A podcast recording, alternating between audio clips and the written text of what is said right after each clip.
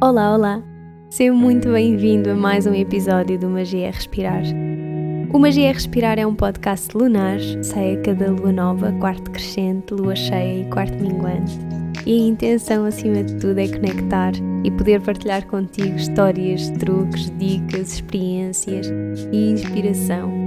Inspiração para que possas mergulhar e viajar nesse mundo que existe dentro de ti e reconheças a magia de que és feito. Não aceites nada do que eu digo não rejeites nada do que eu digo. Contempla.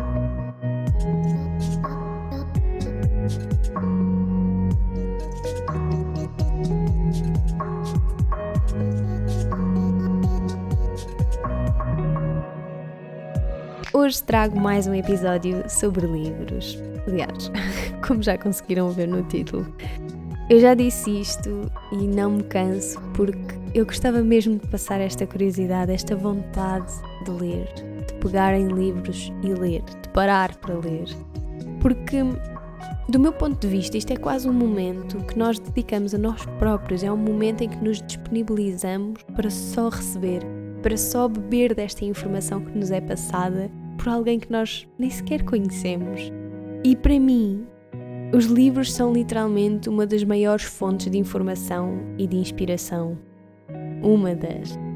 Quando me pedem recomendações de livros para conhecer mais da essência do yoga, eu raramente aconselho o mesmo livro e acho que seria mesmo muito difícil um só livro e um só ponto de vista conseguir partilhar a verdadeira essência do yoga, a complexidade e ao mesmo tempo a simplicidade que está por trás desta filosofia tão antiga.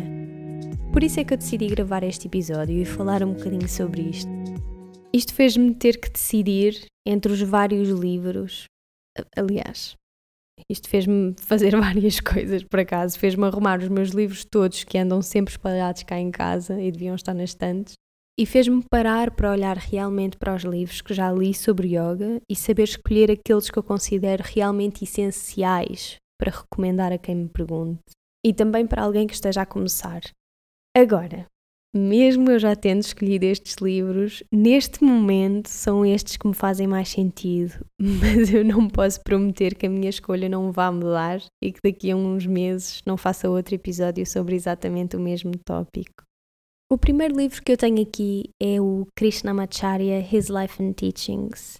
Isto vai estar tudo na descrição do episódio e, tal como eu fiz no outro episódio da biblioteca, se encontrar uma versão em português, vou deixar isso também tudo indicado. Ah, depois outra coisa, os livros não estão propriamente por ordem. Eu não, não consigo estar-lhes a dar assim uma ordem de importância.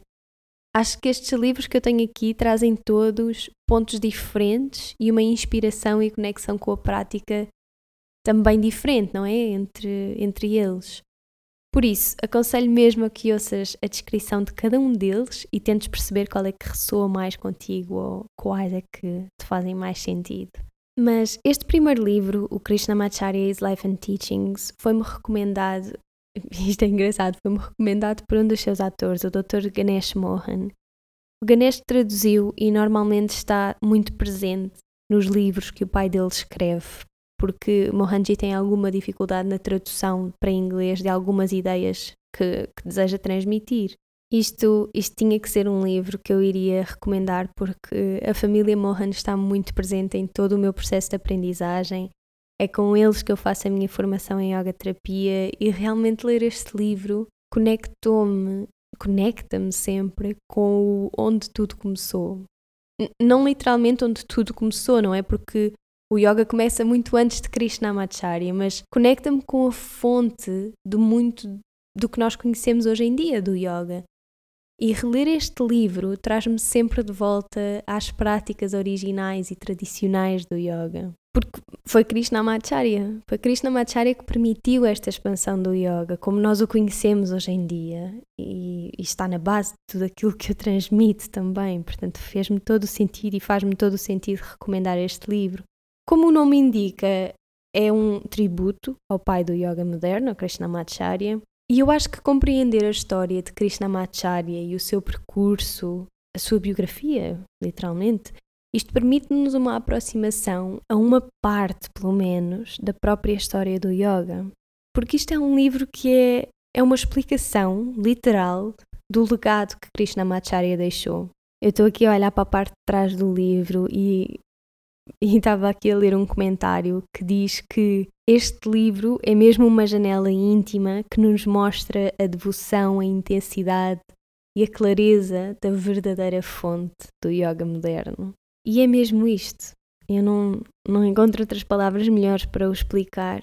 Eu acho que, ou pelo menos eu sinto que alguns livros de yoga e da própria história e filosofia do yoga se tornam demasiado às, ve complexos, às vezes este livro é um livro de leitura fácil, é leve, para mim pelo menos, eu sinto assim. E por isso é que aconselho mesmo que ponham as mãos neste livro quem quer mergulhar na essência do yoga. E acho que é um livro ótimo para quem está a começar. Depois, claro, não podia faltar o Bhagavad Gita. O Bhagavad Gita para mim representa representa a mente humana. É assim que eu interpreto, pelo menos, esta obra de arte. Isto é um clássico da fé e da filosofia hindu e eu acho que interessados no yoga ou não, toda a gente devia ler este livro. Aliás, apesar de achar que se estás a ouvir este episódio é porque te interessas por yoga. Mas isto é um trecho de, da Bíblia vá do hinduísmo, o Mahabharata, e Bhagavad Gita significa literalmente em sânscrito a canção do Lord ou a canção do Senhor. Eu gosto mais de pensar na tradução de canção sublime que alguns estudiosos usam, mas pronto, exponho aqui todas na mesma para que vocês possam perceber aquela com que se identificam mais. Isto é um clássico que se estende muito além da história que conta. Portanto, é uma alegoria. É uma história que expõe claramente três caminhos do yoga: o karma, ou a ação, jnana, ou conhecimento, estudo, e bhakti, que é devoção. E isto já dá para perceber que a história estende-se em conceitos filosóficos, é uma história que se embeleza pela poesia e que inspira pela porção de autoajuda, vá, que transmite. Gosto muito deste conceito de autoajuda, mas, mas pronto. Esmiuçando, eu acho que é isto. Isto basicamente é uma história que se passa num campo de batalha. É uma conversa entre um jovem guerreiro, Arjuna, e Deus, que é personificado por Krishna. Arjuna está-se a preparar para enfrentar em pleno campo de batalha os seus, os seus inimigos, que por acaso são os primos dele, portanto a família dele. E isto traz-lhe muito desconforto e ele acaba por recorrer a Krishna para lhe pedir ajuda. Ele quer ter noção do tamanho daquilo que enfrenta e depois apercebe-se que vai ter que lutar contra o seu próprio sangue e é a partir daqui que a coisa se começa a desenrolar e ele começa a fazer uma série de perguntas a Krishna, que é o seu mestre. Eu acho que isto é uma história que nos recorda que o que existe, o que acontece, acontece por um motivo maior, mesmo que nós tenhamos de lutar contra esse mesmo motivo.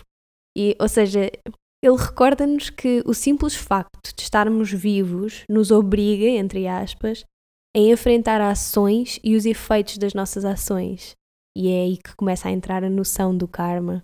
Existem ações motivadas pelo desejo e existem ações que se realizam pelo sentido de propósito que as acompanham. E, e pronto, e aqui também já é mais a parte em que se começam a abordar os conceitos como o de Dharma, não é? O de propósito. Nós às vezes fazemos coisas que podemos não conseguir explicar muito bem porque é que as fazemos, mas nós fazemos porque sabemos profundamente que temos que as fazer. Alguma coisa nos diz que as temos que fazer. Bem, mas isto, isto são, eu não queria muito entrar por aqui. Isto já são conceitos que podem ser complexos. Não me quero estender muito nisto. Eu acho que lendo o livro fica muito mais acessível compreender isto e até acho que é uma parte, ou melhor, um ensinamento da história super importante mas que acho que cabe a cada um de nós decifrar, e por isso eu também não queria muito estar a estragar esse momento e esse processo para quem depois for ler o livro. Mas isto é uma história incrível, é mesmo incrível porque, apesar de poético, isto vai muito além do diálogo externo que existe entre Krishna e Arjuna o simbolismo, eu, eu acho que é esta beleza, porque o simbolismo do Bhagavad Gita é admirável. Isto não é um diálogo assim tão externo, isto é um diálogo interno que existe em todos nós, entre a personalidade humana, que se enche de dúvidas, de questões sobre o significado da vida, e o nosso profundo self, ou a nossa profunda sensação de self, que é divina. Isto representa esta conversa, representa as nossas batalhas mentais do dia a dia, de todos os dias. A Arjuna somos literalmente todos nós. Sou eu, és tu, somos todos. Somos estes guerreiros em pleno campo de batalha, a explorar as nossas conquistas, de onde vêm, para onde é que vão. E, e Krishna representa o melhor de nós, de cada um de nós. É quase como se fosse um eu superior que nos fala talvez baixinho. E assim, muito, muito resumidamente, o Bhagavad Gita incentiva a uma busca pela paz interior, a fazer aquilo que tem que ser feito, incentiva-nos a, a observar e a admirar os mistérios do universo. E é realmente gratificante ler uma história que passeia tão simplesmente, ao mesmo tempo que tão profundamente, por este caminho do yoga, um caminho de ação, de estudo e de devoção. Eu aconselho é a quem pegar neste livro, não desistam na primeira vez que o lerem, porque pelo menos para mim, eu já li este livro mais vezes do que possa contar, é um desses, mas é um livro que cada vez que pego nele, coisas novas surgem, uma compreensão diferente, uma interpretação diferente é feita e, e ele começa a ganhar um sentido, não é? Ou seja, eu comecei a ser mais capaz de compreender o Bhagavad Gita só depois, para aí da quarta vez que o li. Ainda assim, eu recomendo o livro a quem está a começar. O próximo livro foi literalmente um game changer para mim e eu acho que muito pouca gente fala sobre este livro, que é o Myths of the Asanas. Para alguém que seja apaixonado por histórias, como eu, e que se maravilhe com os mistérios daquilo que já foi, eu recomendo este livro a 100%. Isto é um livro que viaja na história de algumas posturas da tradição yogic e nos deixa completamente mergulhados nele durante horas, se for preciso. Eu já li este livro num dia. É um livro que, que nos transporta, é um livro que nos transporta completamente para um mundo onde deuses deusas, santos, animais, plantas são os nossos mestres, são verdadeiramente os nossos mestres. Cada história é como se fosse uma lembrança de que nós somos um só. E isto é um livro que pode transformar completamente a nossa prática no tapete, porque passamos a ter um conhecimento completamente diferente das posturas, porque elas passam a ter uma história, elas passam a ter um ensinamento. Porque isto é verdade e isto é assim, cada postura tem efetivamente uma história. E este livro faz isso, este livro guia-nos pelo mundo antigo da mitologia hindu e explica-nos porque é que, como é que certas posturas se chamam como se chamam, basicamente. Nós às vezes usamos os nomes das posturas em sânscrito e sabemos a sua tradução literal e isso já ajuda, sim, mas eu acho que as coisas ganham um significado tão, mas tão maior quando nós sabemos a história que está por trás daquilo que fazemos. Mesmo. Eu, depois de ler este livro, nunca mais fiz uma Virabhadrasana ou a postura do guerreiro. Da mesma forma, a história de Virabhadrasana é uma história de fogo, de fúria, mas também de amor. Isto era basicamente Shiva que tinha um amor sem fim por Shakti, que, tal como todos os deuses, se manifestou em diferentes formas físicas e em diferentes nomes. E numa das suas muitas vidas, Shakti reencarnou como Sati, que era uma mulher incrivelmente bonita e, e que tinha um pai assim muito rígido, que era Daksha. E Sati dedicava-se completamente a Shiva, ele era o seu maior amor e foi assim um amor secreto durante muito tempo. Agora, o pai dele, Daksha, ele não era um grande fã de Shiva. Para ele, o companheiro ideal para Sati não era propriamente um homem cheio de rastas, coberto por cinzas, e, e a verdade é que Shiva era conhecido pelo seu mau humor e por passar anos sentado no topo de uma montanha a meditar. De qualquer das formas, o coração de Sati pertencia a Shiva e ela nunca seria verdadeiramente feliz se não pudesse estar com ele. Na altura em que se celebrava a passagem de Sati, não é essa, a passagem para, para uma mulher, o pai dela organizou uma festa e convidou os pretendentes todos da aldeia, à exceção de Shiva, claro. E como Sati era uma mulher super inteligente, ela sabia o que é que tinha que fazer para, para obter aquilo que queria. Então, durante a festa toda, Estava tudo bem, conversou com alguns homens, dançou e basicamente fez tudo o que o pai lhe pediu. Depois, quando chegou à altura de escolher o seu parceiro, não é? Sati atirou o, a guirlanda que usou durante toda a festa para o ar e invocou o nome de Shiva. E de repente ele apareceu, vestiu essa guirlanda e caiu ao lado de Sita muito feliz. E isto, basicamente, de acordo com a tradição, quem usasse este acessório, guirlandas, eu fui ver a tradução, nem sei bem se isto está certo, mas são assim aqueles colares grandes com tipo umas flores e umas folhas, um, que se vê muito lá está na tradição hindu. Mas, de acordo com a tradição, quem usasse este acessório no final da festa seria o tal, aquele que iria casar com Sita. Portanto, o pai não tinha efetivamente grande opção senão libertar-se deste ódio e dar permissão para que esta união acontecesse. E pronto, e já depois de Sati e Shiva viverem felizes e contentes lá no topo da montanha, Daksha voltou a organizar uma festa e fez questão de não voltar a convidar Shiva. E isto foi um insulto enorme, não é? E Sati ficou super triste porque o pai não, não tinha aceito a sua escolha.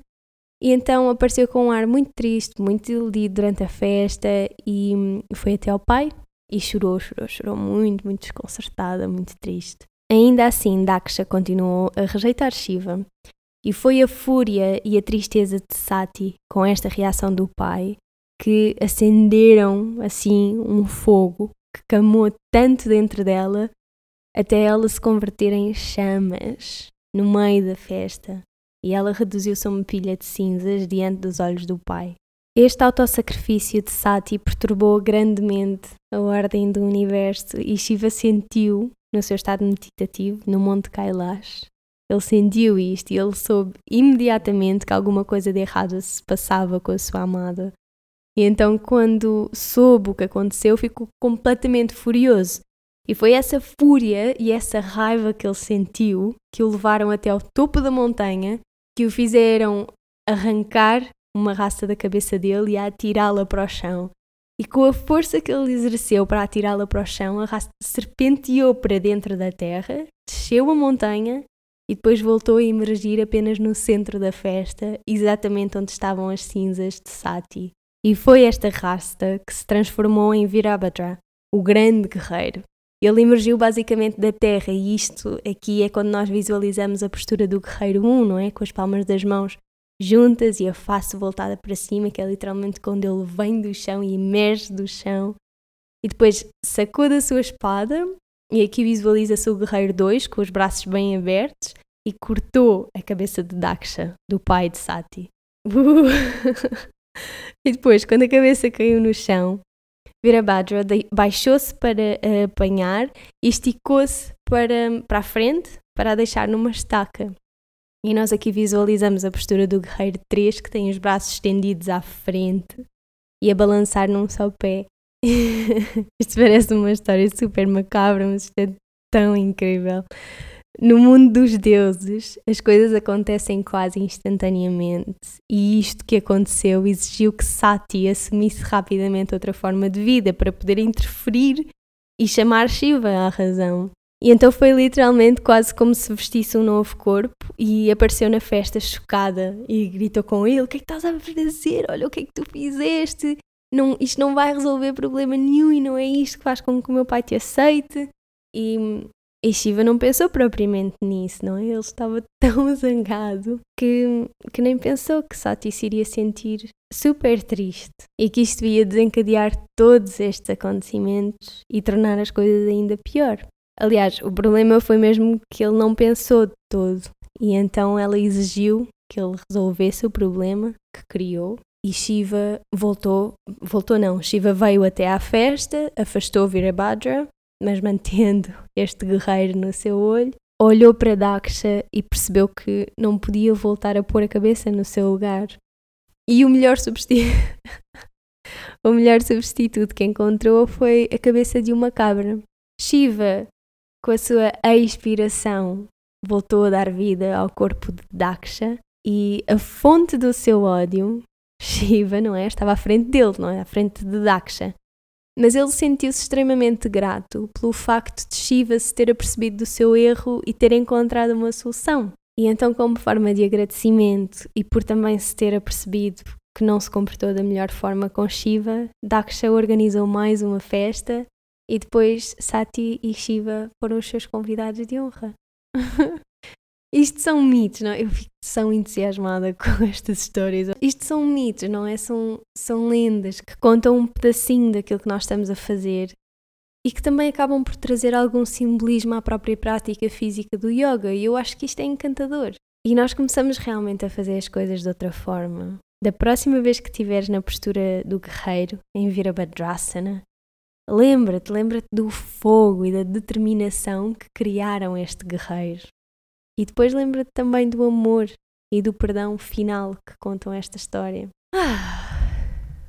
Bem, o último livro que tenho aqui como sugestão é O Coração do Yoga, do Desi Kachar. Desi Kachar era filho e discípulo de Krishnamacharya. E isto, para mim, é um livro que está super organizado.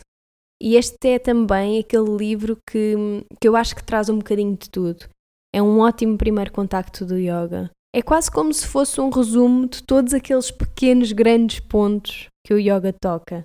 Mas lá está, também por isso é capaz de ser um bocadinho redutor ficar por aqui. Ou seja, pegar neste livro e pensar que já se conhece tudo do yoga só por este livro. Acho que tem, há que expandir.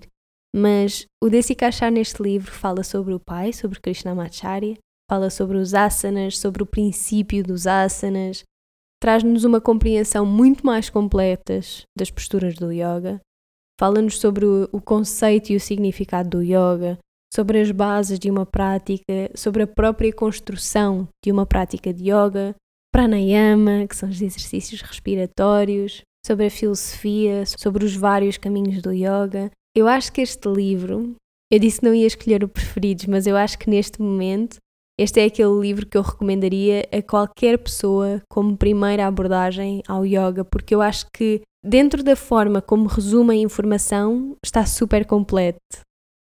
Não sei se isto é um bocadinho contraditório. Possivelmente é. O que eu quero dizer é que ele realmente aborda uma série de pontos que são, a meu ver, extremamente importantes na prática do yoga e, e, faz isto de uma forma muito simples e muito direta sem complicar. E isto facilita mesmo a compreensão do yoga como uma prática, e, e, aliás, como uma prática que, se for inteligentemente pensada, se dedica à nossa individualidade, enquanto um ser físico, mental, emocional, espiritual e por aí. E é isso. Espero que tenham gostado, que se sintam inspirados para mergulhar neste mundo que existe em cada um de nós através do yoga e que tenha ajudado a esclarecer o tipo de informação que, que eu, pelo menos, gostei de explorar quando me comecei a interessar por saber mais do yoga, da história, da filosofia, de tudo, de tudo o que está por trás de, das posturas físicas que nós vemos. Todos estes livros são realmente um pedacinho de história e de inspiração, e eu espero que assim o sintam tal como eu o senti. Obrigada por teres ouvido até ao fim e vemo-nos no próximo episódio. Namaste.